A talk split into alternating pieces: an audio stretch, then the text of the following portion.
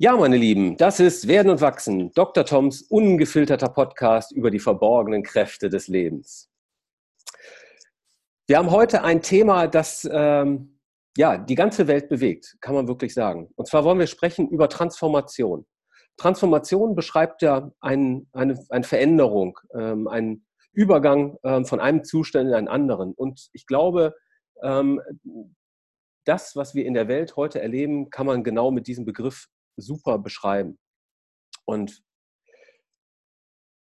das treibt nicht nur ähm, die Welt und ähm, die Menschen unser aller Leben, sondern natürlich auch sehr die Wirtschaft. Und Unternehmen sind heute immer mehr gezwungen, ähm, sich zu entwickeln und sich eben halt auch zu transformieren. Und wir haben einen echten Experten für dieses Thema heute bei uns, Ulf Brandes. Lieber Ulf, herzlich willkommen.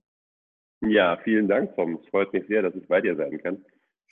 Ja, ähm, ich möchte euch ähm, Ulf kurz vorstellen. Du bist Keynote-Speaker, Organisationsentwickler, Agile Coach, ähm, hast langjährige Erfahrung in internationalen Konzernen und mittelständischen Unternehmen gesammelt. Ähm, du bist Physiker und Volkswirt, was ich eine sehr spannende Kombination finde. ja. Und ähm, Autor zweier Bücher und ähm, einer Dokumentarfilmkampagne Augenhöhe. Mhm. Ja, mhm. Ähm, ich muss sagen, ich ähm, beobachte, verfolge deine Arbeit seit, seit mehreren Jahren. Also dein Buch ähm, Management Y, das ich ganz mhm. toll finde, das ich sehr empfehlen kann. Wir werden das auch alles in den Show Notes verlinken. Ähm, habe ich, glaube ich, 2015 das erste Mal in den Fingern gehabt. Mhm. Ähm, und ähm, ja, jetzt auch dein zweites Buch habe ich in der Vorbereitung auch für diesen Podcast gelesen, was ich auch ganz toll finde. Und was mir besonders gefällt, ist, dass hier eine persönliche Perspektive noch mit reinkommt.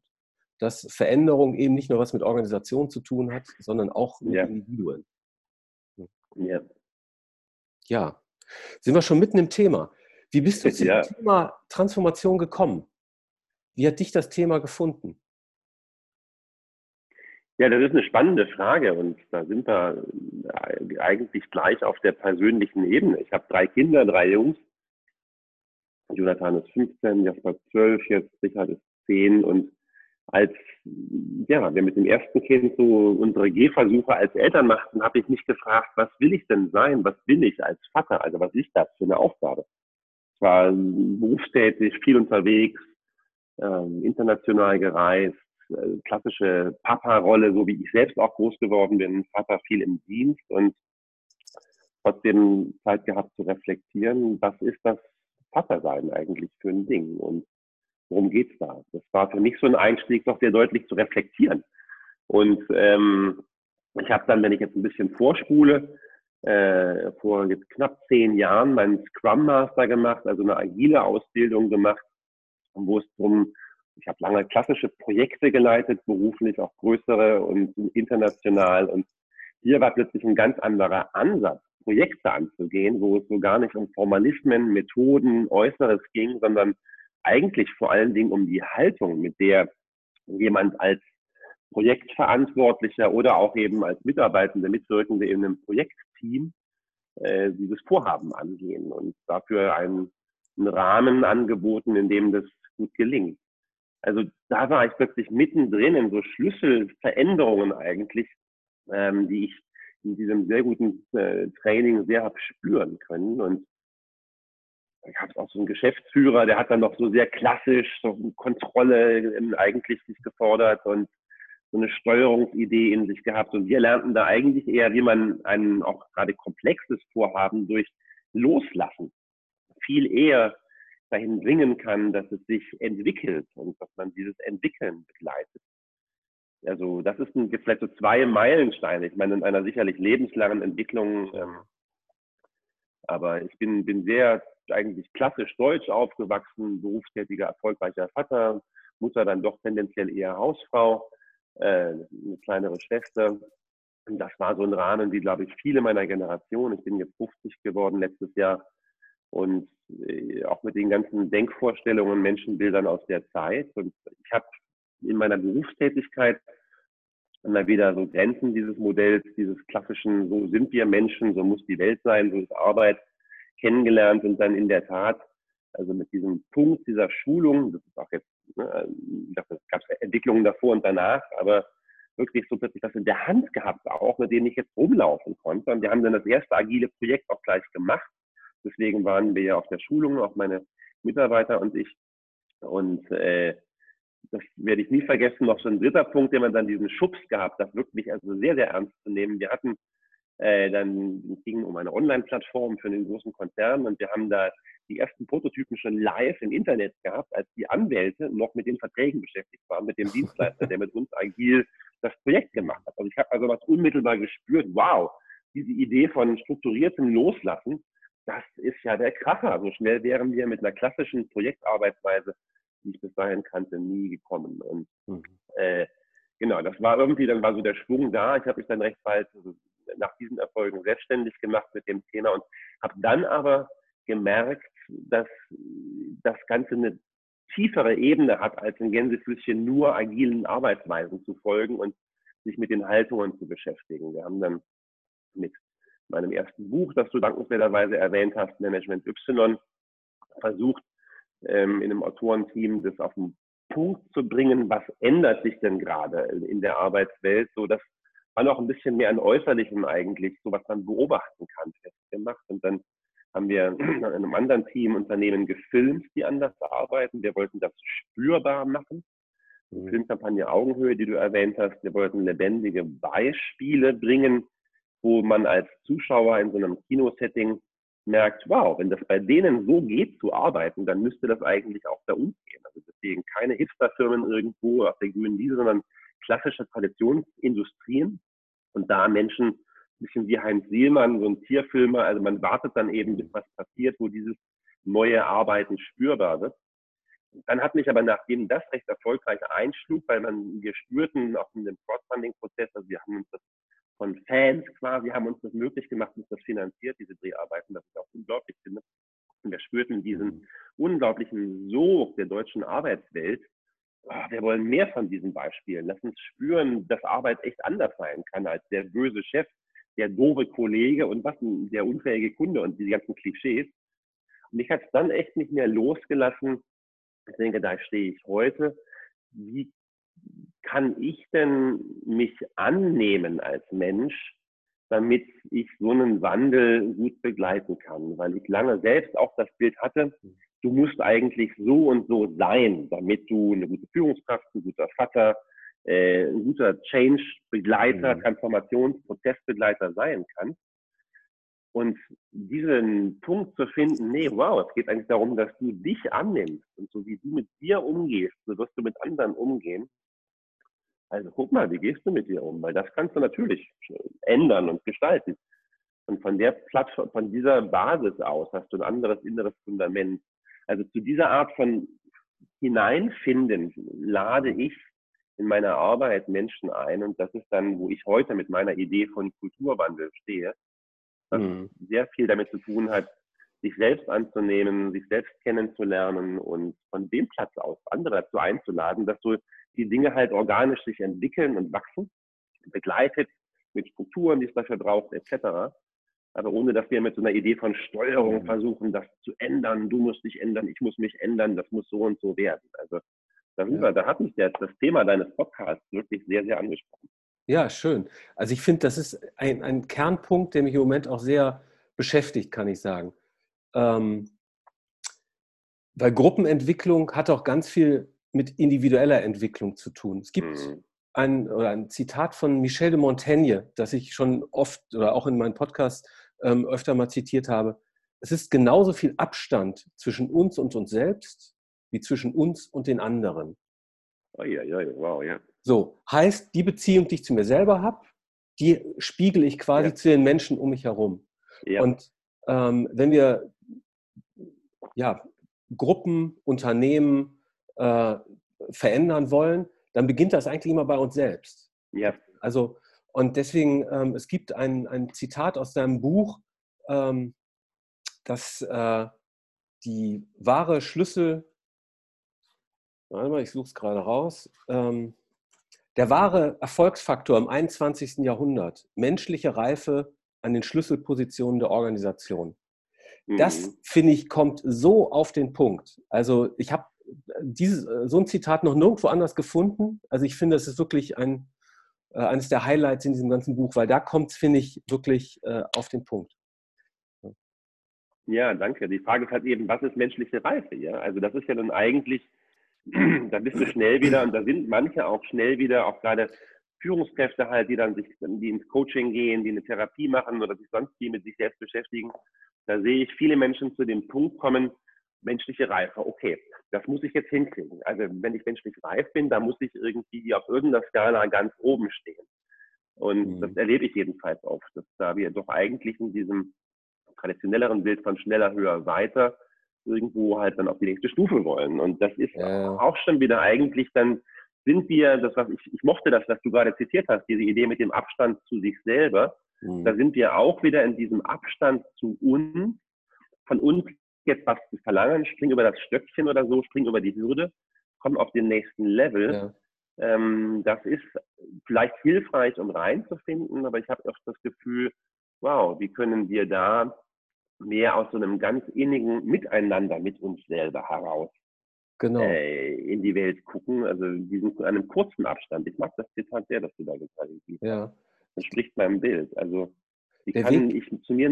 Mhm, ja. ja, der Weg geht nach innen erstmal. Also ja, anstatt ja. sozusagen die Leiter hoch, irgendwie höher, schneller, weiter, geht es eigentlich tiefer und zwar in mich selbst hinein.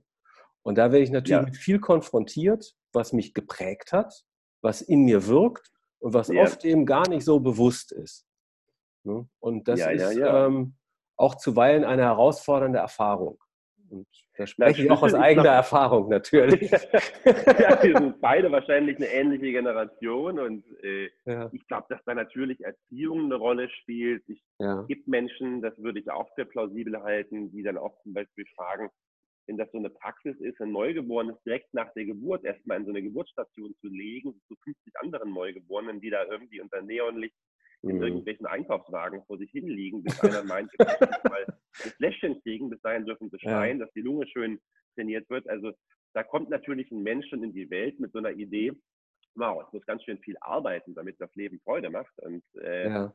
äh, und das, das setzt sich häufig fort. Also das sind dann ja Glaubenssätze, die sich bilden. Mhm. Und das ist, sagen wir jetzt in meinem beruflichen Kontext, wenn da irgendwie ein Führungsteam sagt zum Beispiel, klassischer Auftrag ist sowas wie, ähm, boah, wir haben, äh, bei uns waren, waren McKinsey jetzt anderthalb Jahre lang, war wahnsinnig teuer.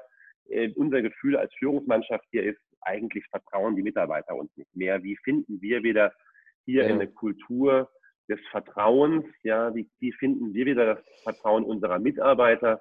Jetzt haben die ihrerseits auch Verhaltensweisen angefangen, die machen uns wieder ein bisschen Kummer. Also wie können wir auf die einwirken? Mhm. Das ist so ein Klassiker. Da kann ich den Leuten nicht direkt kommen mit so einem Vortrag über Glaubenssätze, wie zum Beispiel, nur wenn ich mich anstrenge, darf ich das Leben genießen oder ich bin nicht mhm. genug oder ich muss alle ändern und ich muss alles zusammenhalten oder so. Das heißt, ein großer Teil, weil das würde viele erstmal befremden, überfordern, da stehen die meisten halt nicht. Und wie du sagst, es ist auch eine häufig unangenehme, belastende Entdeckung in, in Kontexten wie einer Coach-Ausbildung, also ich habe eine Coach-Ausbildung bei Coactive, das ich sehr empfehlen kann. Ich habe eine Ausbildung ähm, zum psychologischen Berater mit einem buddhistischen Kontext auch gemacht. Oh, das sind alles so meine Wege gewesen, mich mit meinen inneren Antreibern, inneren Glaubenssätzen zu beschäftigen, ähm, um zum einen in der Tat mehr meinen Weg wirklich in Verbundenheit mit mir gehen zu können, mir und meinen Impulsen vertrauen zu können, ähm, meiner Intuition viel mehr zu vertrauen als meinem Verstand und meinem Sachwissen. Aber da kommen dann auch, und das habe ich gerade bei dir ein bisschen anklingen hören, natürlich dann eben so Sätze hoch, wenn man dann spürt, wow, eigentlich muss ich immer glänzen oder ich muss alles toppen oder ich muss alles zusammenhalten. Und das ist anstrengend, damit umzugehen. Aber es ist allein schon hilfreich, dafür ein Bewusstsein zu haben. Es ist sehr segensreich, Menschen, Freundeskreis, Partner zu haben, mit denen man darüber sprechen kann. Mhm. Und ähm, ich führe Menschen dann in meiner Arbeit in der Tat dazu, dass sie geschützte Räume haben, in denen sie hier auch mal ein bisschen sich öffnen können voreinander. Mhm. Und das ist zum Teil ganz berührend. Also ich habe in den letzten Jahren meine Arbeit daran gemessen, wie viel Berührung ich eigentlich pro Woche hatte. Berührtheit, also ein Gefühl von, ja. wow, jetzt passiert gerade was echt Kraftvolles, Lebendiges. Und äh, ich glaube, das ist dann der Lohn so ein bisschen. Also, dass wenn wir uns mit uns so annähern, dass wir nicht mehr so blind sind für uns, nicht mehr so wegsehen, sondern wirklich hingucken, hinspüren, dass da ja. viel Berührtheit und so eine tiefere Idee von Freude auch einfach uns das äh, belohnt, wenn man das so sehen möchte. Ja. Ich, ich, finde, das ist ein ganz toller, äh, eine ganz tolle KPI sozusagen. Ne? ja, Berührtheit pro Woche, absolut. Ja, genau. Also, ähm, ja, ähm, du berätst Unternehmen in der Transformation, in Transformationsprojekten. Ja. Ähm, wie näherst du dich also diesen Themen? Weil äh, also wir waren jetzt ja gerade schon, finde ich, bei einem essentiellen Punkt, wo es eben auch um individuelle Entwicklung geht. Ne? Und äh, ja. du kannst jetzt nicht irgendwo ins Unternehmen reinkommen und dann den Führungskräften sagen, beschäftigt euch mal mit eurer Kindheit, Leute, damit er nee, sozusagen mehr ja. bei euch ankommt. Ne? Das bleibt auch draußen. Also ich mache keine Therapie, das ist mir auch im Coaching wichtig. Ich arbeite als Coach, nicht als Therapeut, weil mhm. die Abgrenzung, dieser Blick nach hinten, das ist etwas, das braucht oft noch mal einen anderen Rahmen. Ja. Aber sich überhaupt bewusst zu machen, was treibt mich denn eigentlich an und das auch mhm. den Kollegen vielleicht da mal so ein Fenster reinzugeben ähm, und oder die Offenheit zu entwickeln, sich das sagen zu lassen von jemandem. Ähm, ich kriege das Telefon, aber ich löse das gerade mal. Ähm,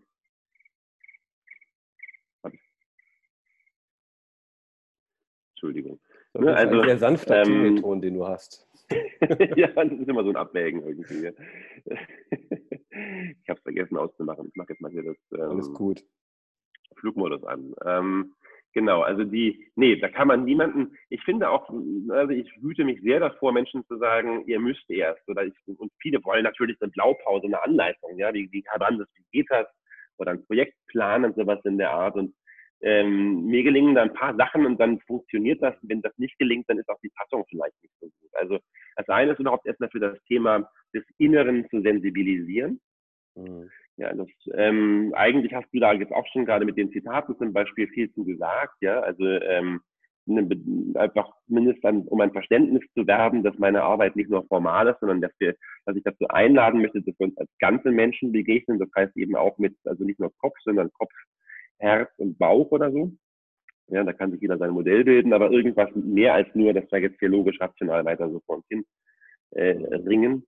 Ähm, und ich schaffe im Wesentlichen zwei Dinge. Also ich schaffe eine Sprache, also Begriffe, damit Menschen überhaupt auf diesem Terrain Herz und Bauch auch miteinander einfach einen guten Austausch kommen. Und ich schaffe sichere Räume, in denen das erstmal mit mir möglich ist, sich zu verbinden miteinander und ähm, und dann ist mein Bestreben, dass das Unternehmen selber halt eigene Kompetenzenräume aufbaut, um halt den Austausch, den es braucht, damit Vertrauen und Bindung halt einfach gut stattfinden, äh, für sich zu kultivieren. Und das, um ein Beispiel zu geben, das Allereinfachste, mit dem ich meistens sehr, sehr früh einsteige, das kommt aus der Sportpädagogik, das sind die vier einander, die ich noch um einen fünften Aspekt ergänzt habe. Und zwar, ich nenne das, das ist die Beziehungsqualität. Ich frage, Mensch, in welcher, wie nimmst, wie nimmst du denn jetzt die Beziehung zu einer Person war, die da gerade wichtig ist. Ne? Also ein Kollege, Vorgesetzter, Ehepartner, irgendwas. Und biete da fünf Stufen an. Das geht für Organisationen aber insgesamt. Wie ist unsere Beziehung? Wie erlebe ich die Beziehung gerade? Ist das eigentlich ein Gegeneinander? Das heißt, irgendwo letztlich fühle ich mich ignoriert, nicht gesehen, gezwungen, sonst irgendwas. Das ist ein Unwohlsein in dem Sinne. Ist das so ein gepflegtes Nebeneinander her, wie im Straßenverkehr, ja, wo also halt jeder sein Ding macht, wir achten aufeinander, wir sind respektvoll. Ähm, wir versuchen uns halt nicht irgendwo Druck zu machen gegenseitig, ähm, sondern vielleicht lassen wir uns den Vortritt, aber es bleibt eigentlich so ein unverbundenes ähm, Tun. Ist es ein Miteinander, das heißt, wir ziehen an einem Strang und haben ein gemeinsames Ziel, dem wir gemeinsam dienen? Oder ist es sogar ein Füreinander nach dem Motto, wow, also dein Erfolg ist mein Erfolg, ja? Also ich lasse dich gut aussehen. Ich will, dass du blendest. Ja, ich bin für dich da in unserem gemeinsamen äh, Arbeiten für ein Ziel. Oder ist es sogar jetzt das fünfte eine, eine, ähm, die Idee, dass wir uns wirklich vereinen, also dass wir als Organisation aufhören, über mein und sein zu sprechen und so Hoheiten, Terrains abzustecken, sondern nee, wir sind ein gemeinsames Organ letztlich halt, also gerade eben in der, im Kontext von Unternehmen. Ja, also wir, wir lösen das Trennende wirklich formal auf und das heißt, wir geben Hoheit ab an andere die wir sonst natürlich für uns behalten, beanspruchen wollen. Ja, also mit diesen fünf Stufen, das ist jetzt in unserem Podcast vielleicht gar nicht so einfach spürbar zu machen. Ich arbeite da einfach viel mit Visualisierungen, mit Bildern, dass das sehr einleuchtend wird, unmittelbar. Habe ich sofort eine, eine Sprache geschaffen, die ist jedem zugänglich. Die ist ja auch, da ist ja jetzt nichts Besonderes dran, aber es ist einfach, wenn alle im Raum wissen, dass diese fünf Begriffe jetzt von allen verstanden worden sind, kann ich die in kleinen Gruppen mal sprechen lassen. Wie erlebst du das Miteinander oder die Beziehungsqualität zum Vorstand? Wie erleben deine Mitarbeiter in deinem Bereich, in deiner Direktion eigentlich ihr, ihre Beziehungsqualität miteinander oder mit dem Vertrieb oder mit der IT? Also wir haben sofort einen Raum, der ist, jetzt machen wir mal Buch hier, ähm, der ist, ähm, wir haben sofort einen Raum, der äh, eine Annäherung, einen Austausch auf einer Ebene ermöglicht, ähm, wo es eben nicht mehr um Zahlen, Daten, Fakten geht, sondern um das Substanziellere, was uns überhaupt erst befähigt, als Unternehmen wirksam zu sein. Denn wenn ich, ähm, wir, wir sind nicht im Straßenverkehr in der Firma, obwohl die meisten sich bestenfalls so erleben gegenseitig. Wir haben ja eine Mission. Wir haben ja irgendeinen Grund, weswegen es diese Firma gibt, weswegen wir da jeden Montag bis Freitag hingehen. Also das, und dem kommen wir mit so einer Straßenverkehrsideal von, oh, bloß kein Streit. Nee, also ach, also wenn wir nur Frieden haben, ist schon alles gut. Das reicht nicht. In dem Sinne, dass wir da mit unserem und dem, was wir eigentlich als Auftrag, als Dienst oder wie auch immer halt haben, äh, eigentlich haben müssten als Qualitäten. Es fühlt sich auch lahm an. Und, ja, also und das ist, da kann man schon den ganzen Vormittag zu arbeiten. Nur zur Frage der erlebten Beziehungsqualitäten. Dann kann man natürlich von da schnell Ne? Wie viel Unterschiedlichkeit kann ich zulassen? Also wenn jetzt der eine Kollege happy ist, von wegen ganz ehrlich, Verhältnis zur IT ist eine Wumpe, da reicht mir nebeneinander und der andere wünscht sich aber mehr miteinander, ja, okay, lass uns sprechen. Ja, also warum siehst du das so und ähm, warum siehst du das so? Und dann komme ich ganz schnell in die Idee von von Annahme des anderen. Wie kann ich damit okay sein? Erstmal, dass ich dich höre. Ja, so. Ähm, also ich habe einige von so Metaphern, Sprach, Begriffswelten, die sehr einfach sind von dieser Art, um Gespräche möglich zu machen, wo die Teilnehmer überwiegend sagen, ey, so haben wir uns ja noch nie unterhalten. Wow. Und sie merken, ey, wir brauchen diese Art von Gesprächen regelmäßig und so zu synchronisieren, abzugleichen und zu sehen, gegenseitig uns gehört zu fühlen, um unsere Arbeit machen zu können. Und das, so geht dann der Wandel, den ich begleite, sehr organisch seinen Gang. Mhm. Und wir gucken meistens, wo wir hinkommen. Irgendwann, klar, werden dann halt schon Ziele auch formuliert im Sinne eines gemeinsamen Wunsches, ja, auf den er miteinander sich richtet. Aber der Anfang ist erstmal diese Grundlage zu schaffen, dass wir im Miteinander sind. Und ich von da aus baue ich dann auch Brücken nach innen hinein, weil mhm. immer da, wo es dann einfach zu Spannungen führt, ist das ein einfacher Aufschlagpunkt, auch wieder zu gucken, was, was beschäftigt dich gerade bei dem Thema, ja, was geht dir durch den Kopf, was erlebst du, und dann habe ich noch andere, das führt aber jetzt vielleicht ein bisschen weit, aber darauf könnten wir auch eingehen. Also, dass ich Menschen anbiete, um äh, ähm, das doch, da müssen wir eigentlich auch nochmal reingehen. Ja, ja los. ich, ich spreche immer lange, also weiß gar nicht, wie das für die Zuhörer ist, wenn ich hier so fünf Minuten am Stück einfach mal so eine Frage beantworte. Ähm, ja. Aber ja. Es, es, braucht eine Sprache, es braucht Räume, damit miteinander ja. sich so kultivieren kann, dass ein Unternehmen, Organisation, ein Team mit seinem Dienst weiterkommt. Mhm. Und da nicht stagniert. Das ist erstmal jetzt vielleicht für den Anfang genug. Ja. Okay. Ähm, ich kenne das von Kunden, da ist das ja oft wie eine neue Erfahrung, dass es ein echtes Miteinander gibt. So. Also ja. oft in der Abteilung ähm, in Konkurrenz zueinander oder also beziehungsweise das hat was mit persönlichen Beziehungen eben oft zu tun, ob das ja. funktioniert oder nicht. Ne? Und was ich jetzt so verstehe, ist, dass du dann wie so eine Art ähm, Brückenbauer bist, der das erste Mal, das erste Mal vielleicht seit längerer Zeit, eben dann eine neue Erfahrung möglich macht. Ja, ich komme da total aus der Erlebnispädagogik. Ja, also ja. ich habe meine Kinder auch auf einer Reformschule, wo das also nach Montessori und Hüter und so halt sehr im Vordergrund steht. Wie können mhm. wir Erfahrungslernen ermöglichen, weil das ist eben das, was haften bleibt. Und wenn jemand in so einem Workshop eine ganz andere Erfahrung des Miteinanders gemacht hat, das behält er bei sich. Der Knüller ist ja, er weiß, die Kollegen haben die Erfahrung hochgemacht wir machen einen Schlusskreis, wo ich nochmal den, den Müller und die Lisa sagen höre, dass sie das gerade echt total schön fanden. Ja, mhm. und du spürst, dass das echt ist, nicht nur ein Lippenbekenntnis. Also das nehmen die über Wochen mit bis zum nächsten Workshop als so eine Grundlage, auf der, an die man anknüpfen kann im Alltag, auch wenn es dann wieder mehr um Sachfragen geht. Aber dieses, diese Verbindung, die da entstanden ist, die bleibt. Und das ist echt kraftvoll. Mhm. Wenn du solche ähm, Projekte angehst, was sind die Ziele, die damit verbunden sind? Geht es um mehr Geschwindigkeit in der Organisation, ähm, um Effizienz, um, um andere Dinge? Also das hat zwei Ebenen. Die eine Ebene ist, was bewegt mich und deswegen mache ich diesen Job. Die andere Ebene ist natürlich, was hat der Kunde vor Augen? Die Organisation oder die Menschen, die als ein Hosting-Team da ähm, äh, den Rahmen halten dafür, dass so eine Entwicklung passiert. Also ich nenne das, was die Kunden wollen, immer die Einflugschneisen. Das sind so Themen, die sind offensichtlich, die sind mit den Gesellschaftern besprechbar oder kommen aus dem Kreis. Da geht es um Fragen wie Zukunftsfähigkeit. Das hat Aspekte von Digitalisierung, Mitarbeiterbindung, Generation Y, überhaupt Recruiting. Also haben wir die richtigen Leute, kommen die zu uns, bleiben die. Ähm, das sind Ebenen von deren. Oft ist auch der Markenkern. Also wer sind wir denn eigentlich wirklich? Wer sollen wir sein? Wer wollen wir sein? Wer sind wir das? Ja, ähm, oft ist es die Frage, wie Projekte gelingen. Da gab es Fehlschläge vielleicht und es ist halt einfach, äh, gibt wirklich an dem Punkt, dass man sich fragt, haben wir ein systematisches Problem, wie kommen wir daran? Nur dass es eben gibt, wie was ich von einem Kunden gerade erzählte, dass man sich schon bewusst ist, dass zum Beispiel Vertrauen ein ganz wichtiger Faktor ist und dass es da Defizite gibt oder jedenfalls Wünsche nach einer, nach einer gesünderen Entwicklung.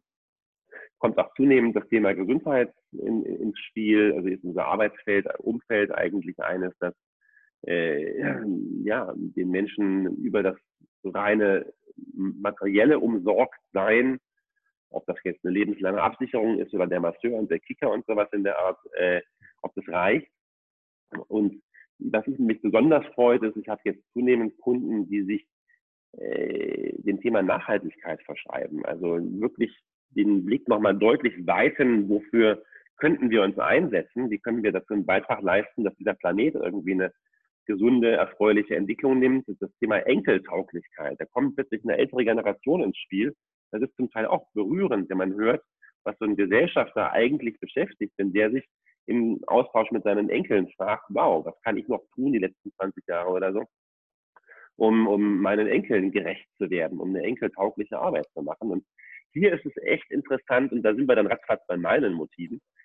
Also wenn ich gerade bei Nachhaltigkeit, aber eigentlich auch schon Digitalisierung, ist es so offensichtlich, wenn wir als Organisation, als Unternehmen in diesen klassischen Mustern von Teile und Herrsche, alle Abteilungen gegen alle, Verzielung und sowas in der Art, diese Silos letztlich halt schaffen. Ja, also ähm, dann, also was ist Vertrieb gegen Marketing, alle gegen die IT sind so die Klassiker.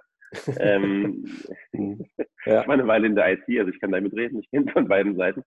Ähm, ja, dann, dann, dann ist es fast unmöglich, diesen modernen Themen gerecht zu werden, weil fast alle modernen Themen sind Querschnittsthemen. Die laufen quer durch die Organisation. Also Digitalisierung kannst du nicht in einem Team mit beauftragen, mach uns mal digital. Es betrifft alle und du musst auch mit allen irgendwie da, dazu ins, ins Mitgestalten finden. Ähm, das Gender-Thema, betriebliches Gesundheitswesen, Markenfindung, äh, Unternehmenskultur sowieso, ja, was immer Firmen darunter verstehen. Ähm, aber auch die, eben die Fragen, die jetzt sich mit den ganzen Nachhaltigkeitszielen verbinden. Das ist nichts, was ich einer Abteilung geben kann und dann ist der Laden damit bedient. Mhm die Buchhaltung vielleicht einer Abteilung geben kann, sondern da müssen alle so in eine Mitverantwortung finden, dass die alten Strukturen nicht ergreifen. Ja, mhm. ähm, und äh, hierfür zu sensibilisieren, wie die Strukturen da im Weg sind, ist dann schnell ein Thema, das wir haben. Zugleich auch äh, Lösungen anzubieten, wie man die Strukturen erstmal so lassen kann, wie sie sind, weil niemand will seinen Laden eben mal umkrempeln. Das ist, da ist ja. also da, das empfehle ich jedenfalls nicht als ersten Schritt obwohl ich also wir zugleich, muss ich auch sagen, der Augenhöhe, gerade halt in die Firmen, die Firmen, die wir gezeigt haben, da haben viele, allerdings auch kleinere Firmen, diesen Schritt sehr radikal gemacht und sehr, sehr segensreich, glaube ich. Also da gibt es auch keine Blaupause. Aber wenn es darum geht, wie können wir denn abteilungsübergreifend gut zusammenarbeiten, da sind wir schnell bei Sachen, die ich wichtig finde, nämlich, mhm. und wo ich also Defizite wirklich im 20. Jahrhundert auch verorte, es fehlt an Verbundenheit und es fehlt an Lebendigkeit. Ja. Wir haben zu viel von so einer Steuerungslogik, also ich steuere dich und das willst du und das will ich und das wird der Sache auch noch gerecht irgendwie. Und wir haben zu wenig so eine Logik von sich gegenseitig beizustehen, sich zu öffnen füreinander, mhm. sich zu erbauen gegenseitig. Da gingen die Menschen früher in die Kirche, um wenigstens Sonntagserbauungen zu kriegen. Das Thema ist auch durch. Also woher kommt Erbauung? Woher kommt das Segensreiches? Ja, woher kommt mhm. Segen in die Mitarbeit, wenn es irgendwo knirscht? Konflikte sind unvermeidbar, Anspannungen wer hilft dir zu heilen? Wo kommt die Kompetenz her? Konflikte zu heilen und nicht bloß wegzudrücken oder zu unterdrücken. Mhm. Äh, das ist so, da sind wir plötzlich bei diesen Themen, ich nenne es halt Lebendigkeit, Verbundenheit, äh, weg von der Steuerungslogik hin zu einem, einem, einer, einer Entwicklungslogik. Ähm, das sehe ich bei den Firmen dann relativ unisono verteilt, als wirklich so Reste der Kaiserzeit, ja, Reste ja. des 20. Jahrhunderts, der frühen Industrialisierung, die noch so rumgeistern in den Betrieben. Und dann arbeiten wir halt auf der Grundlage von so einem Miteinander daran, dass halt Menschen das Zutrauen finden, dass die Steuerungslogik nicht das allein Seligmachende ist, dass sie, auch ohne dass ich es benenne, jetzt wie ich in diesem Podcast hier so ausdrücklich benenne, äh, Zutrauen zu ihrer eigenen Lebendigkeit finden, zur Lebendigkeit der anderen. Ich muss die nicht mhm. unterdrücken. Ich kann darauf vertrauen, dass das Leben schon was Gutes mit mir vorhat und dass Verbindung, Verbundenheit dafür ein Schlüssel sein kann, was wir mhm. sehr oft durch trennendes Arbeiten äh, erschwert haben und wie, wie, schön sich das anfühlt, mehr Verbindung zu spüren mit sich mhm. und mit anderen. Ähm, wenn wir jetzt an den deutschen Mittelstand denken, dann sind das ja oft Firmen, die auch, wo auch eine große Verbundenheit zueinander gelebt wird, die aber trotzdem teilweise dann auch patriarchalisch geführt werden. So, was würdest du, äh, mit welchen Argumenten würdest du äh, solchen Unternehmen empfehlen, sich auf den Weg zu begeben? Also ich empfehle das eigentlich nicht von mir aus. Ich habe jetzt das ja. Glück, dass ich als Autor dann einfach angefragt werde. Also da gibt es irgendjemanden schon, der macht sich Gedanken. Das Dilemma, das diese Menschen oft haben, ist, die haben dann im Haus den Patriarchen oder den Kollegen, die müssen die mit ins Boot holen und brauchen halt dann ihrerseits irgendwie eine Unterstützung, um einen Prozess anzuschieben. Das ist manchmal das Schwierigste eigentlich. Das da, hm, wie kann ich okay. diesen Leuten gut beistehen?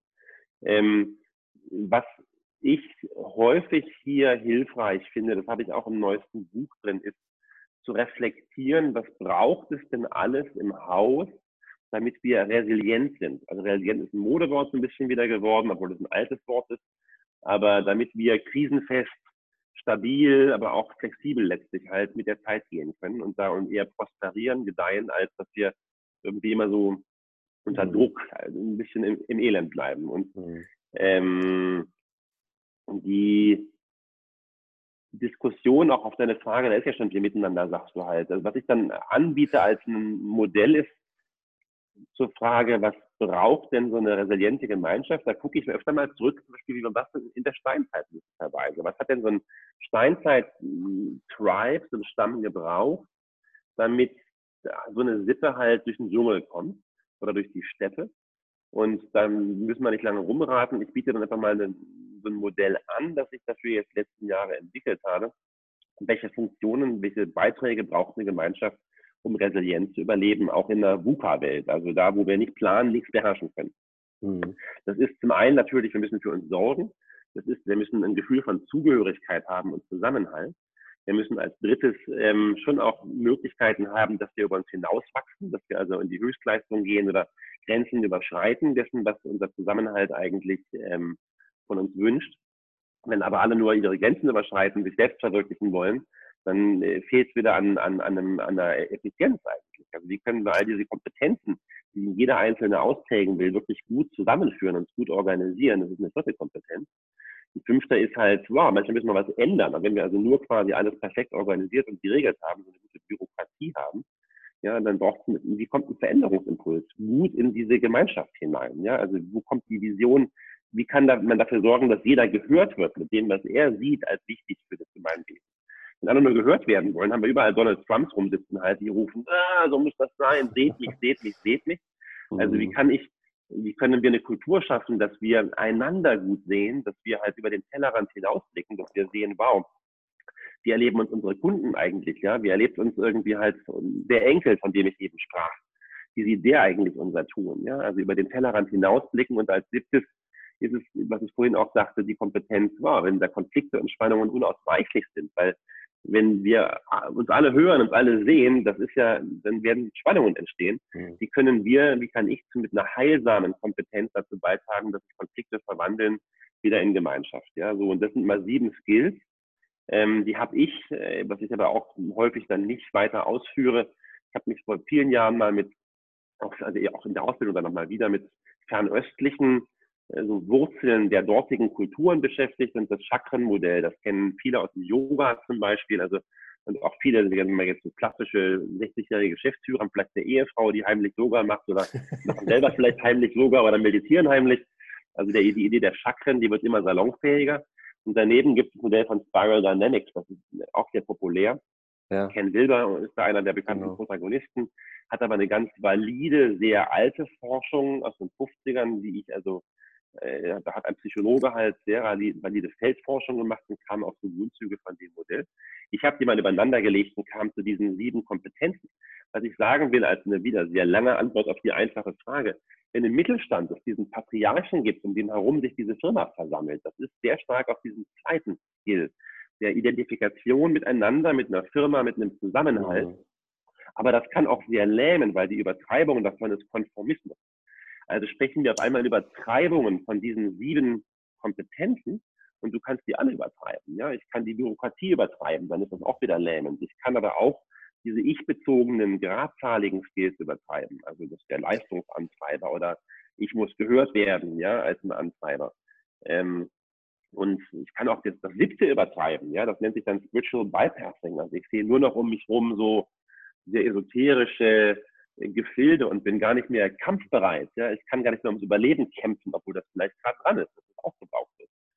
Also, das finde ich ist ein super spannender Gedanke dass es sozusagen Kompetenzen gibt, die es in einer gesunden Ausprägung gibt und die es vielleicht eben auch in einer entgleisenden ja. Form gibt.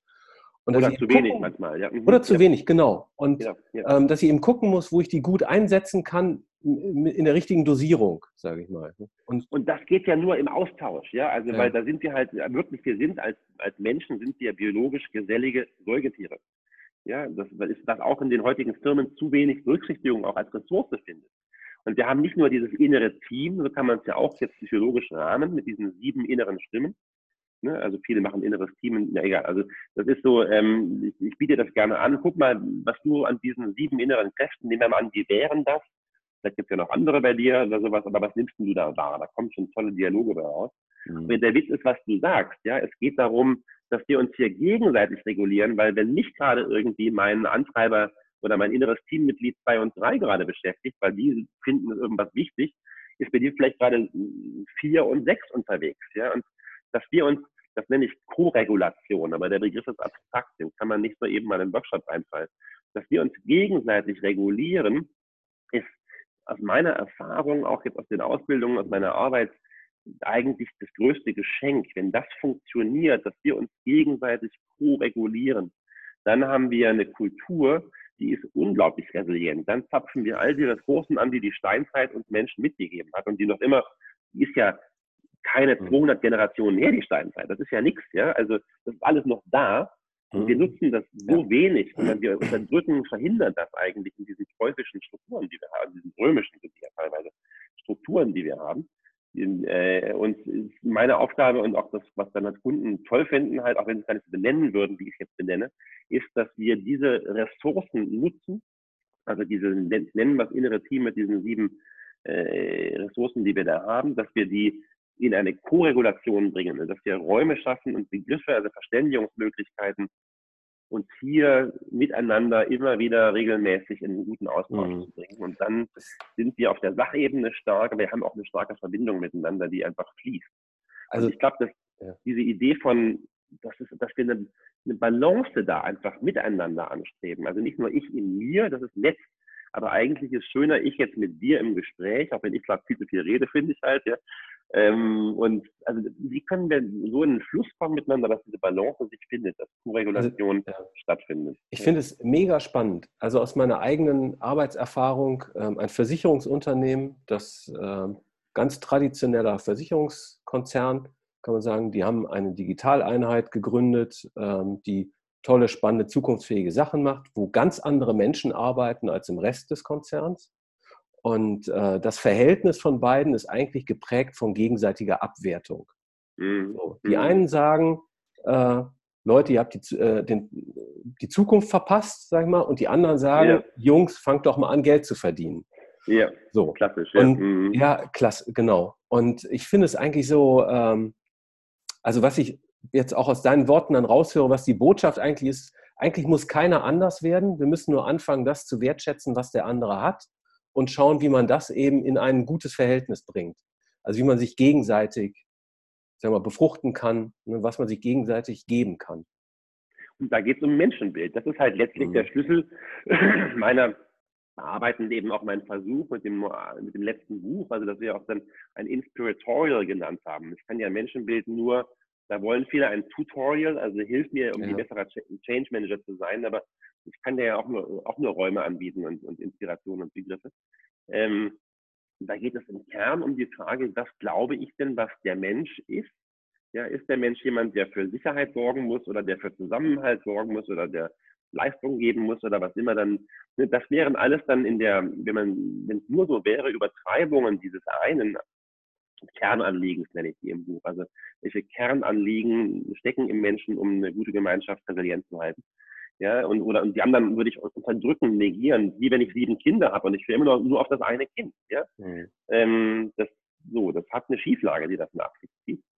Und ähm, äh, ich finde, das passiert eben in Workshops wirklich schon in, in ein, zwei Tagen, wenn ich mit diesen einfachen Sprachangeboten komme und den Raum dafür schaffe, also Sprache und Raum, ähm, dass Menschen, wie du sagst, so eine Wertschätzung finden für sich wow, ich habe ja noch ganz andere Motive in mir, also ich sag Kerner liegen, ja, also die, die sind ja auch wichtig. Wow, und die habe ich, Mensch, ja, es ist echt ein bisschen, als hätte ich schon die sieben Kinder und würden auf zwei sein oder so. Da sind noch andere. Und dass ich aber auch dich sehe mit dem, was dich gerade umtreibt, beschäftigt, mhm. wo du deine Übertreibung auch vielleicht hast, und ich kann das vielleicht jetzt wirklich benennen, ohne dich zu verletzen, ohne dich abzuwerten. Mhm. Ich kann das sehen und ich kann mich mehr sehen und das schafft ja auch nochmal eine ganz andere Verbindungs-, Beziehungsqualität, wenn ich da, wie du sagst, Wertschätzung ist oft zu viel als Forderung, aber wenigstens ich sehe dich. Mhm. Ja, ich war, ich sehe dich. Ja. Ich habe ich hab eine ganz spannende Zahl gefunden und zwar ist das eine Studie von der ähm, Hochschule St. Gallen ähm, von Caroline Frankenberger, ähm, die festgestellt haben, dass, oder diese Studie besagt, dass 84 Prozent der Transformationsprojekte ähm, nicht erfolgreich sind. Und ähm, die Hauptursache hat eben nichts mit Technik oder sonst irgendwas zu tun, sondern in Ablehnung äh, durch die Mitarbeiter und in mangelnder Unterstützung durch die Führungskräfte. Mhm. Also mhm. eigentlich ein kultureller Widerstand, der da wie mhm, entsteht. Mhm. Mhm. Und das fand ich eben total spannend. Also würdest du das aus deiner ähm, Erfahrung heraus bestätigen, dass die Misserfolgsquote wirklich so dramatisch hoch ist? Ich habe da natürlich einen ganz merkwürdigen Blick drauf, weil ich werde oft gerufen, wenn ein Change- oder Agilitätsprojekt schon gescheitert ist. Ah, okay. Wenn die schon jemanden da hatten irgendwie halt und äh, gemerkt haben, oh ja, ja, das war jetzt aber gar nichts irgendwie halt. Und, ähm, oder das hat sich totgelaufen oder die Energie ist raus oder sowas. Das muss mhm. gar nicht im, im Eklat enden, sondern oft ist einfach die Energie raus. Da werden Papiere gemacht und verabschiedet oder Visionen entwickelt und die werden nicht gelebt zum Beispiel. Ähm, und insofern habe ich, kann ich das auch ich habe da keine, ne, also nicht genug Breite, aber ich kann das höchstens bestätigen aus dem Gefühl raus. Und ich meine, das ist ja auch logisch. Also wer lässt sich schon gerne verändern? Ja, wir, meine, meine Frau und ich haben, haben beide viel geraucht, als, als wir uns kennenlernten noch. Also ich war richtig Kettenraucher, sie na, wahrscheinlich auch. Sie hat dann aufgehört irgendwann, also lange vor dem ersten Kind. Und äh, jetzt hätte sie ja sagen können, Ulf, hör doch bitte auch auf zu rauchen. Ich habe aufgehört, schon mal, es geht doch, ja, ist doch easy, man muss ja nur aufhören. Ne? Und so gehen natürlich viele Agil-Fans zum Beispiel auch ins Haus, sind ausgebildet worden oder auch Coaches halt irgendwo und sagen, jetzt ab sofort muss die Welt anders werden hier. Und sagen letztlich ja, ja ihren Ehepartner, hör bitte auf zu rauchen. Äh, das, ich habe ja da sogar rational gesagt, ja, du hast recht. Aber der Witz war, sie hat es eben nicht gesagt. Sie hat mir gesagt, Mensch, Ulf, rauch du ruhig weiter, aber ich höre jetzt auf. Ja, und das hat in mir einen Sog ausgelöst, ja, als ich dann da saß und qualmte weiter und sie qualmte halt nicht mehr. Ja. Das war schon irre, als ein, ja, also was für eine wirksame Intervention letztlich, mir zu erlauben, so zu bleiben, wie ich bin. Es gibt eine andere Intervention, die habe ich im ersten Buch Management Why aus meiner Anfangszeit von Proctor äh, zitiert. Ähm, und da gab es einen, Procter war damals, als ich da einstieg, 95, sehr rigide, Procter Gamble, Riesenkonzern, amerikanisch weltweit. Ähm, und, und sehr klassisch amerikanisch halt, dann kam ein neuer äh, CEO und es gab immer Freitag diese Videobotschaft, wo wir in so, einen, in so einen Raum gingen halt, um aus Cincinnati, aus der Zentrale zu hören, was das Neueste war. Sagt ihr, jetzt bin ich ja CEO, machst jetzt eine Kurzfassung, ähm, wenn ich kurz erzähle und sagte halt, ähm, jetzt möchte ich euch mal was sagen. Ähm, jetzt, wo ich das endlich, endlich kann ich aussprechen, was ich immer schon sagen wollte. Wir haben so oft hier, wir machen tolle Meetings mit einer, mit einer Agenda und wir arbeiten die ab, aber wir haben so oft diesen Elch auf dem Tisch sitzen. Ein riesiger Elch, an dem wir alle rumreden, als wäre der nicht im Raum. Und ich als euer neuer CEO sage euch, habe einen Wunsch an euch, nämlich wenn ihr in Zukunft so einen Elch im Meeting erlebt, dann sprecht bitte über den Elch und über nichts anderes. Und dann am nächsten Montag hatten also alle Führungskräfte so einen kleinen Elch in der Hauspost in, in so einem Umschlag mit einem Brief dazu vom CEO unterschrieben halt, äh, von wegen die Führungskraft macht ja diesen kleinen Elch an deinem Badge. Also wir hatten so Plastikkarten am Hosenbund, mit dem man Türen aufmachen konnte und so in der Kantine bezahlen und ähm, so ein kleiner Plüschelch so und dann, wenn du im Meeting war dann der Text weiter in dem Brief, das nächste Mal so ein Elch erlebst, dann leg doch einfach deinen kleinen Plüschelch auf den Tisch und lächele und warte, was passiert. Das verstand in diesem Brief. Und dann war der nächste Termin und wir halt, also irgendein Meeting halt dann in den nächsten Tagen, man sitzt da im Raum und du hast ja echt deine Buddies. Also das heißt, du siehst irgendwie halt dann so, ne, dann ist das Thema da und du, Blickkontakt sagt dir, ah, hier, ne? Und dann so ein, also ein Spiel, ziehe ich den Elch oder du, ja? Also da ist schon so ein Grinsen im Raum, bevor der Elch auch nur gelegt ist. Ich habe noch nie so eine kostengünstige Kulturwandelinitiative erlebt, wie diese Erlaubnis zu besprechen, was wichtig ist. Und ich finde, diese Besprechbarkeit herzustellen von den Themen, die eigentlich wirklich den, der Zielerreichung im Wege sind, dem Miteinander, der Beziehungsqualität im Wege sind, oder von Verletzungen, du hast es eben angesprochen, durch Abwertungen und sowas in der Art, das besprechbar zu machen überhaupt, ist, ist wahrscheinlich der wichtigste Kulturwandel in Familien, in Schulen, in Unternehmen, in der ganzen westlichen Welt, die ich überblicken kann im Zweifel. Mhm. Ähm, das ist eigentlich der Kern meiner Arbeit hier. Und das heißt eben, wie können wir uns Räume und Begriffswelten anbieten, von denen der andere weiß, oder die, die wir gemeinsam nutzen können, um in so eine Besprechbarkeit reinzufinden. Da wäre schon viel mit gewonnen, ja. Wie kann man denn Menschen, in dem Fall jetzt vielleicht auch Führungskräften oder wirklich eben den, den Entscheidern, ähm, helfen, sich zu öffnen für einen, ja, für einen anderen Weg, für also es braucht einen Wunsch. Also meine Zielgruppe sind, ja. jetzt habe ich so viel gesprochen und der Tee ist leer meine Zielgruppe sind veränderungsbereite Entscheider, das, weil mit, das ist mit, mit euch kann ich arbeiten. Wenn du dich mhm. als veränderungsbereit siehst, dann ist es einfach. Dann hast du Kollegen, die sind nicht veränderungsbereit, weil die haben den, den Ruf nicht gehört oder sind einfach happy mit dem, was ist oder sehen es als ausweglos, was ist. Weil, sagte ich ja vorhin, also blöd, gemeine Wirtschaft, blöder Chef, dumme Kollegen oder was immer, das sind ja die gelernten, erstmal so ist es irgendwie. Ne? Also was kann man machen? Auf Menschen zugehen und sagen, du musst dich ändern, halte ich nicht viel von. Ich hatte mehrfach Kunden, die sagten, hier ist das Buch, Ulf, dein Buch, und ich, das hätte ich jetzt gerne in meiner Firma, dass das so läuft. Also mhm. der Weg ist eigentlich trotzdem, finde ich, relativ klar beschreibbar, wenn wir einen Schritt zurücktreten. Also wir lernen Menschen, wie entwickeln wir uns. Ähm, da, ich habe mich da echt viel mit beschäftigt. Also auch schon lange bevor ich jetzt diesen, äh, diese Arbeit mache als, als, als Transformationsbegleiter, ähm, im Marketing früher schon Ewigkeiten. Also was ist eigentlich, ne, wenn ich eine neue Marke jetzt kaufen soll, muss ich ja auch lernen als Konsument, was ich da kaufen soll. Ja. Mhm. Und äh, ich finde, die einfachste Form ist zu sagen, es braucht erstmal ein Bewusstsein überhaupt dafür, dass es etwas Neues gibt. Also das ist wirklich jetzt so ein Ulf Brandes Verdichtung von 30 hm, Bücher Hirnforschung so ungefähr. Also, als ein praktisches Modell, mit dem man auch auf allen betrieblichen Ebenen arbeiten kann. Ähm, also das heißt, wenn ich mir Veränderungen wünsche um mich rum im Haus, dann brauche ich neben dieser inneren Reflexion, über die wir jetzt öfter gesprochen haben hier in dem Gespräch, einfach, wenn ich nach außen wirksam werden will, eine Möglichkeit, Menschen, meine Kollegen zu sensibilisieren für Neues.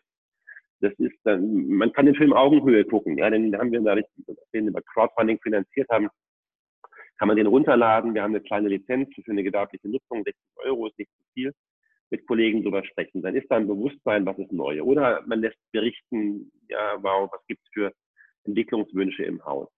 Der zweite, man macht einen Workshop, ja, Mensch, wie wünscht ihr euch eigentlich das Unternehmen? Und hört erstmal zu. Ähm, dann ist das der zweite wichtige Schritt in so einer Entwicklung ist, dass die Beobachtung Bedeutung bekommt. Also das heißt, wie kann ich in einem Dialog dazu einladen, dass das, was da an Neuem in die Wahrnehmung gekommen ist, Relevanz hat für mich, also für dich, den Einzelnen, für den Kollegen, für das andere Team. Ja, wie kommt da Bedeutung rein?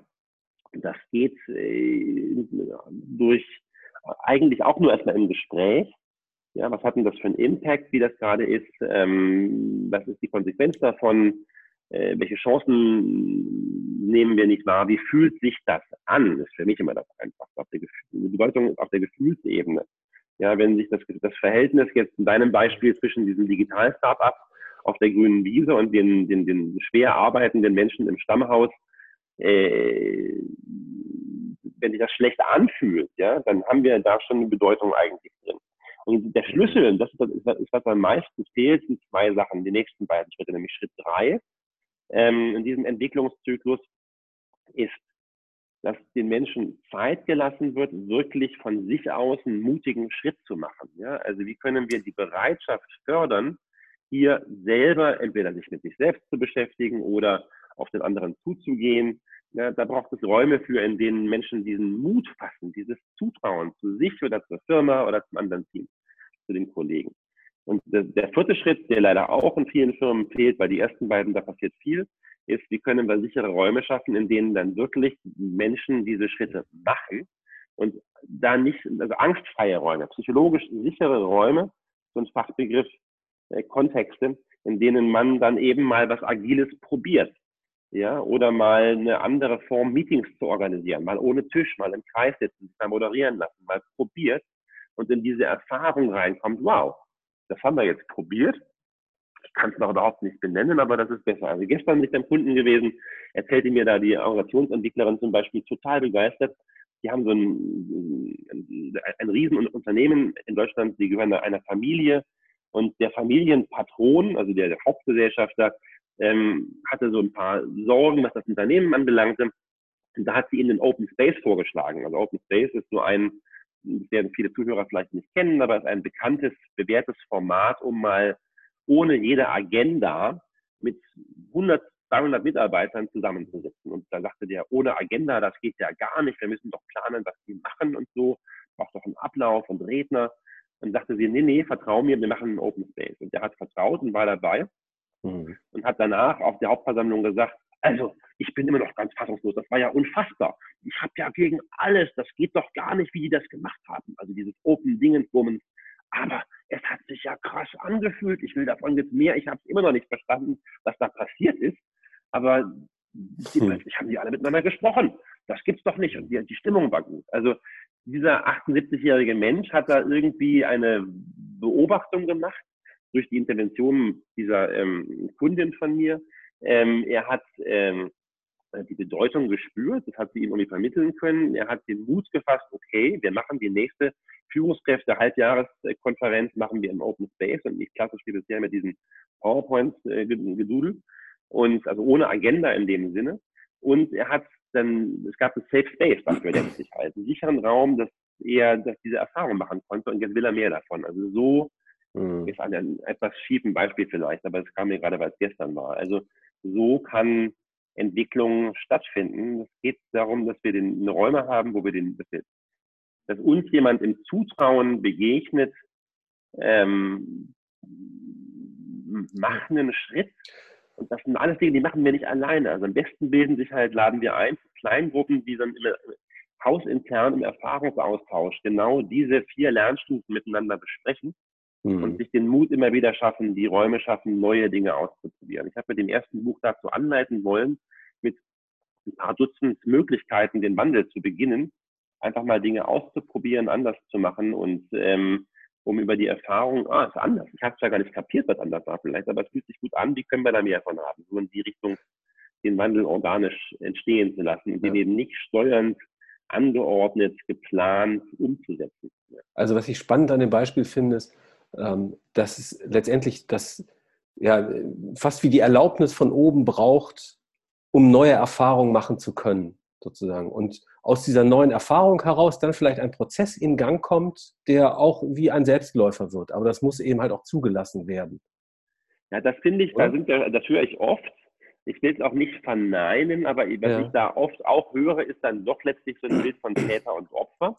Also wenn die mich nicht lassen, dann kann ich nicht. Mhm. Dem möchte ich entgegentreten. Also ja, ja erstmal zu deiner mhm. These ein großes Ja es ist eine unglaubliche Erleichterung, wenn mhm. ein Kunde, das ist eine Stadtverwaltung und die gewählte Bürgermeisterin, die wünscht sich einen gewissen Wandelprozess fürs Haus und steht da wirklich als Schirmherrin auch persönlich dafür und sagt auch, das war für mich eine Reise, ich bin da im Prozess und so weiter. Eine Wahnsinnserlaubnis für einen sehr kraftvollen Wandel. Ohne diese Erlaubnis wäre es schwer. Aber es gibt auch viele Kunden halt, die machen erstmal ihr Ding, weil die einfach mit Netzwerken im Haus beginnen, mhm. diese kleinen Experimente auch nur fürs eigene Seelenheil von mir aus, ja, äh, fürs eigene Wohlergehen, diesen Austausch zu pflegen und aber schon auch strukturiert anzugehen. Also nicht bloß irgendwie mal drüber reden, mal gucken, sondern äh, ja, und das sind dann diese Netzwerke und der Witz ist ja, die werden ja zu Magneten.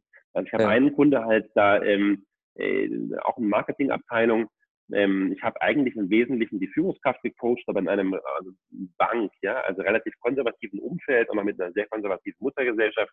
Und dann sagt er nach einer Weile unserer Coaching-Arbeit, Mensch, weißt du was, die Kollegen aus Nachbarabteilungen, die spüren irgendwie, dass bei uns was anders läuft. Ähm, können die gar nicht benennen, aber einfach bei uns ist ein anderes Miteinander in dem Team, so würde ich jetzt sagen, sagt er so. Und das ist attraktiv. Und plötzlich kommen die und wollen von uns irgendwie, wollen mit uns mehr machen und sowas. Und dann geht dann auf der Ebene was in Gang, horizontal. Ich halte das, also ich sag mal so, ja, schöner mit Erlaubnis, aber ganz ehrlich, es geht um euch, eure Kollegen, auch euren Auftrag, den ihr habt im Haus.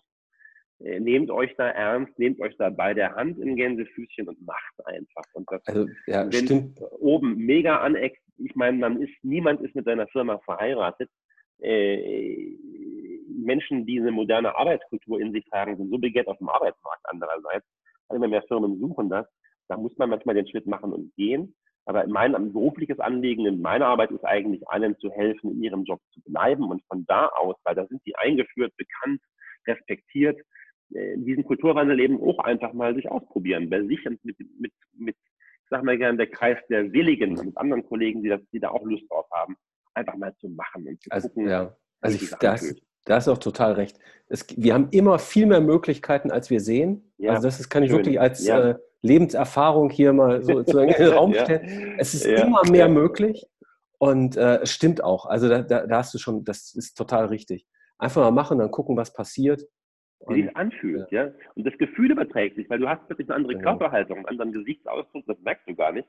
Aber wenn du mit dir im Reinen bist und, mit den, und weißt, du hast Rückhalt, also diese sieben Funktionen, du wirst gesehen, du hast Wachstumsmöglichkeiten, es gibt eine Gerechtigkeit und eine gute, einen guten Austausch ähm, und so weiter halt. Ja, also ja. das strahlst du auch aus und das sorgt dafür, dass Menschen neugierig werden und du machst Mut, sich ein. Das Dilemma ist ja auch, wenn wir alle warten, bis der Chef uns lässt, ja, dann rauben wir uns auch den Mut gegenseitig. Wenn du aber einfach beginnst, mit ein paar Buddies, mit ein paar Gleichgesinnten ein paar Dinge zu probieren im Haus, ähm, zu Querschnittsthemen ist es meistens relativ einfach. Also, da muss eh zusammengearbeitet werden, da müssen die Netzwerke bilden ähm, dann schaffst du auch eine Erleichterung für andere, das Zutrauen zu fassen, einen Schritt zu wagen. Ja, ja, ja. Vorbild sein.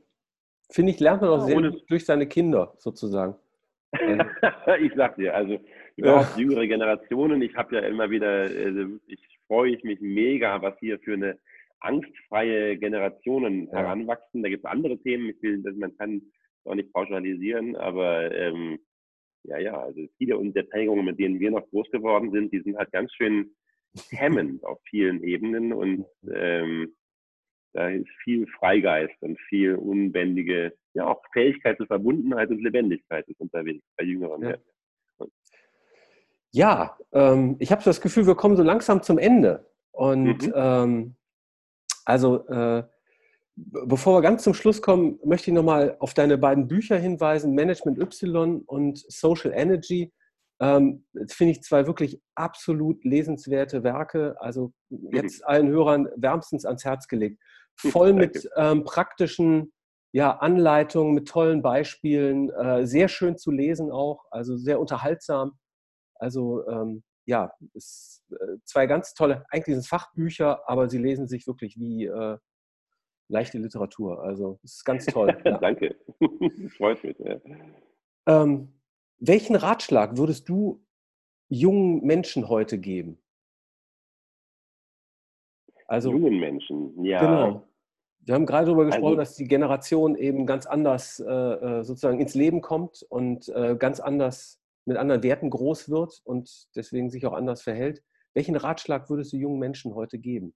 Aus, vor der Erfahrung, also, die du als Transformationsberater nun gemacht hast.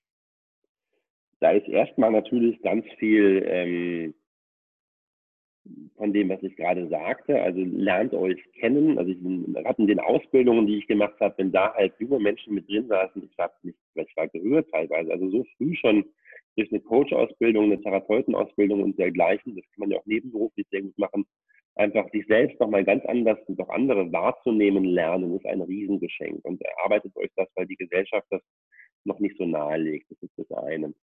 Also es gibt so viele tolle, fundierte Möglichkeiten heute, die damals, als ich groß wurde, noch sehr esoterisch gewesen wären und auch vielleicht waren. Heute alles viel praxistauglicher, zugänglicher und ähm, da hat sich viel Tolles entwickelt. Also nutzt die Möglichkeiten, so eine Ausbildung zu machen, euer Menschenbild zu verfeinern und eure Wahrnehmung. Das ganz andere ist natürlich, wenn vielleicht in meiner Generation, so in, den 60ern geboren, ähm, man einfach als Kind im Aufwachsen Angst hatte, irgendwie anzuecken, sich falsch zu verhalten und sowas in der Art, weil das damals ein bisschen dazugehörte vielleicht hier und da, ist heute natürlich bei den jüngeren Leuten eine Angst schon irgendwie im Raum, was wird aus dieser Welt? Ja, also wenn ich das bei meinen Kindern sehe, mein Jüngster hat sich am Sonntag irgendwie zwei Dokumentarfilme auf der Mediathek reingezogen ähm, zum Thema Polarmeer. Ähm, da waren dann immer die Bilder von diesen Eisbären auf diesen Eisschollen und das war dramatisch und fürchterlich und auch alles da ich habe echt mitgefühlt und konnte das fast nicht, ich musste fast aus dem Raum gehen, weil ich es nicht aushielt, die Frage, was macht denn eigentlich diese düsteren Zukunftsbilder mit meinem Zehnjährigen? Ja, also was ist da für eine, im Grunde für ein Drohszenario, da sind ja wir anders aufgewachsen. Wir hatten zwar auch kalten Kriechen, was noch alles, aber es gab noch immer diese Aufbruchseuphorie, alles wird gut, in die wir reingewachsen sind. Und da habe ich gar nicht wirklich Antworten, außer dass ich glaube, was Margaret Mead mir ja mal gesagt hat vor, ich glaube, 140 Jahren, also nicht das Wirksame auf der Welt als engagierte Bürger, die sich zusammentun. Also diese Idee, wirklich ähm, die, diese Frechheit, die manche Jungen ja eh haben, weil das einfach die Aufgabe der Generation sowieso ist, ja, einfach äh, einzusetzen und sich dem anzuschließen oder auch eigenes in die Wege zu bringen, ähm, aufrecht ähm, sich da treu zu sein als Mensch, aber eben auch einen Blick zu haben auf Umwelt und Gesellschaft, au furchtlos auszusprechen. Ich meine, muss ich jetzt Greta Thunberg gar nicht erwähnen, aber äh, was für ein Vorbild, dass jemand wirklich dafür einsteht, was ihm wichtig ist, nicht nur aus dem Egoismus, sondern ja vielmehr wirklich im Blick auf ein Ganzes, ja, also Fürsorge zu kultivieren, für sich, für sein Umfeld, Fürsorge für den Planeten, für ob das Tierarten sind oder Zulieferer in der dritten Welt oder wo wir einkaufen. Ähm, das ist etwas, was ein ganz anderes, befriedigtes Leben möglich macht, in einer Fürsorge für mich, für dich und für den größeren Kontext zu leben, mhm. als wenn wir uns irre machen lassen von der Panikmache, die sicherlich auch äh, verstörend einfach sein muss. Ähm, das ist vielleicht eine gute Basis, den eigenen Lebenspfad sehr unbeeindruckt zu gehen. Ich glaube, das wird nötig sein, unbeeindruckt den eigenen Lebenspfad auch früher zu beginnen, nicht erst wie wir mit irgendwie 40 oder sowas, sondern vielleicht echt mit 15 oder 14, ja. Ähm, und das geht nur ja, in der Fürsorge für sich, Fürsorge für die Menschen um einen rum und Fürsorge für das große Ding. Also guter Kontakt oder Nähe war das vorhin dein Bild in dem Sprichwort. Ja? Ja. So nah wie wir zu uns sind, sind wir auch zu anderen. Ja. Da hast du was ganz Weises gesagt. Also und wie kann ich das lernen, ja? Und wie kann ich unterscheiden lernen in der Gegenwartsgesellschaft, Schulsystem oder so, Universitätssystem, wo werde ich eigentlich eher von mir weggebracht und wo sind Räume, Menschen, Begegnungen, ähm, wo ich eher bei mir sein kann und indem ich bei mir bin, erst recht bei dir. Ja, also ich erlebe das, einfach, ja. Also ja. jetzt gerade diese Fridays for Future Bewegung, diese ganzen Dinge, ich äh, erlebe das auch als sehr hoffnungsvoll. So, weil da finde ich auch, vielleicht auch zum ersten Mal ähm, ja, so eine Art globale Verbundenheit entsteht. Also ah, natürlich ja, nicht alle Menschen mit allen, aber doch so und äh, ja, wo ich mich vielleicht eben mit Menschen aus Ghana oder äh, aus Amerika, die ähnliche Werte teilen und denen ähnliche Dinge wichtig sind wie mir, ne, dann vielleicht auch eine intensivere Verbundenheit erlebe als mit Menschen, die vielleicht um die Ecke wohnen, aber denen das eigentlich ganz egal ist, die nach ganz anderen Werten leben. Ne? Und auch eine Lebendigkeit in dem Sinne. Also ich ja. werde nie vergessen, ich hatte mal, mal auf einer Konferenz ein Panel organisiert, wo es um Impact Investing ging. Also wie können vermögende Familien eigentlich ähm, äh, mit ihrem Geld, das sie anlegen ja. wollen, gutes also Wandel in der Welt fördern. Und da hatte ich ein paar Experten eingeladen und so. Und dann sagte einer von denen, der hatte eine Beratungsfirma gegründet, wo es eigentlich darum ging, dass halt quasi westliches Unternehmer-Know-how Unternehmern in Afrika halt beigebracht werden würde. Der merkte, Mensch, wir im Westen können viel mehr lernen von Unternehmern in Afrika, weil das da funktioniert. Das wird auch bei uns funktionieren. Das sind die resilienten, das sind äh, Lösungen und, und Arbeitsformen. Ja, also lass uns aus diesem unten und oben rausfinden in einer Augenhöhe letztlich mit einem auf, auf diesem Planeten und über den und ähm, ich glaube, dass da ganz viel Lebendigkeit drinsteckt auf einmal, ja. Und wenn ich eben auch die äh, junge Unternehmen halt sehe, also wie viel Lebendigkeit die ähm, empfinden und möglich machen, ohne diese alte Konsumgläubigkeit mit Marken, Materialismus und was noch alles. Ich meine, das ist die Jugend da heute auch. Also wir waren nicht so markenfetischistisch, wie ich viele Jugendliche heute erlebe. Also bis hin zu mhm. bisschen Marker, die Socken haben oder sowas. Ja, also ja, als ich aufwuchs, völlig völlig wurscht gewesen. Also ja. kein, da ist nichts besser als früher in dem Sinne, aber hier sind andere Herausforderungen, aber auch ganz andere Möglichkeiten. Und was du sagst, das kann einen ja so rühren. Wir haben wirklich, es gibt auf diesem Planeten eigentlich dieses Bild von ihr und wir nicht mehr. Ja. ja. wir spüren eine umfassende Verbundenheit nicht bloß technisch, sondern wir spüren sie seelisch. Das kann uns ja. nicht mehr Wumpe sein, nicht mehr egal sein, ob es jetzt Menschen in Bangladesch leiden oder nicht. Da beginnt ein globales, eine Fürsorge füreinander. Und ich meine, was wäre das für eine, also meine größte Hoffnung für die Welt ist, und ich meine, da kann jeder zu beitragen, jung oder alt, wenn man sich überlegt, was wir in den letzten 100 Jahren für einen technischen Fortschritt hatten. Ja, also mhm. ich habe Physik studiert und ähm, vor wenig mehr als 100 Jahren hat der Mensch überhaupt erst verstanden, dass Licht und Radiowellen das Gleiche sind physikalisch. Ja, und dann hat, ja. hat begonnen irgendwie Radios zu erfinden. Ja, also das ist ja alles also völlig neu. Und dann sind wir von da zu Funkgeräten, Handys halt, mit denen ich jederzeit jeden Menschen auf dem Planeten, egal wo der ist, sprechen und sehen kann. Also 100 Jahre krasseste technische Entwicklung und gibt noch viele andere Dimensionen. Wenn wir die nächsten 100 Jahre eine soziale Entwicklung hätten in dem gleichen Tempo, mit der gleichen Intensität, also lernen würden, also wie wir gelernt haben, toten Materialien diese ganzen Features zu geben, ja, die unsere Devices heute alle haben, wie können wir lernen, unseren relativ toten Lebens emotionalen Gewohnheiten plötzlich diesen Reichtum auch mitzugeben, mhm. der in uns steckt, diese riesigen inneren Räume, was du vorhin gesagt hast, ähm, ja. zu, zu kultivieren. Ja? Also soziale Techniken, ähm, gemeinschaftsbildende Techniken, konfliktheilende Techniken, sichere Räume, eine Sprache, die Verbundenheit und Lebendigkeit fördert. Wenn wir das so in derselben Dynamik entwickeln würden wie die letzten 100, also auf dem zwischenmenschlichen Gebiet, die wir auf dem technischen Gebiet des letzten 100 Jahre gemacht haben, dann wird ja. die Welt fantastisch. Ja, egal Umwelt, Klima, egal. Das wird sich einfach gut anfühlen, hier zu leben und wir werden viel von dem wieder heilen, was jetzt an Verletzungen in der Welt entstanden sind. Ja. Mhm. Das ist meine Hoffnung und ich kann nur jeden einladen, dazu beizutragen. Ja. Ja, schön. Ein, ein schönes Schlusswort. Ähm, ich möchte auch noch mit einem Zitat von dir sozusagen äh, dann äh, abschließen. Entscheidend ist unsere Weltsicht, unsere Haltung, in der wir Veränderungsprozesse angehen. Ähm, mhm. Aus deinem zweiten Buch, Social Energy. Mhm. Und das finde ich auch ganz toll, weil äh, Haltung zählt. Also es ist, ist für jeden intuitiv, glaube ich, verständlich, wenn ich ein Geschenk von jemandem bekomme, äh, das sozusagen selbstlos gegeben wird, einfach als Geschenk ist das was anderes, als wenn da eine Gegenleistung für erwartet wird. Ne? Das fühlt sich auch anders an. Deswegen Haltung ja, zählt. Und Haltung folgt aus Weltsicht und unsere Weltsicht ändert sich gerade. Genau, was du gerade gesagt hast. Wir erleben plötzlich die Welt als grenzenlos im positivsten Sinne und trennt eigentlich nichts mehr. Wir sind eine Gemeinschaft, wir spüren das und wenn sich diese Weltsicht von ich in Not muss mich schützen zu ich in Verbundenheit bin Teil einer, einer riesigen Gemeinschaft und wir sind stark, und wir ja. sind füreinander da, im besten Fall, das ist, die Weltsicht macht alles möglich, glaube ich, was wir uns wünschen können.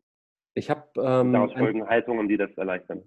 Ich habe ähm, an der Stelle noch sozusagen als Hinweis einen Podcast ähm, mit äh, Anja Paumen gemacht über den Klimawandel.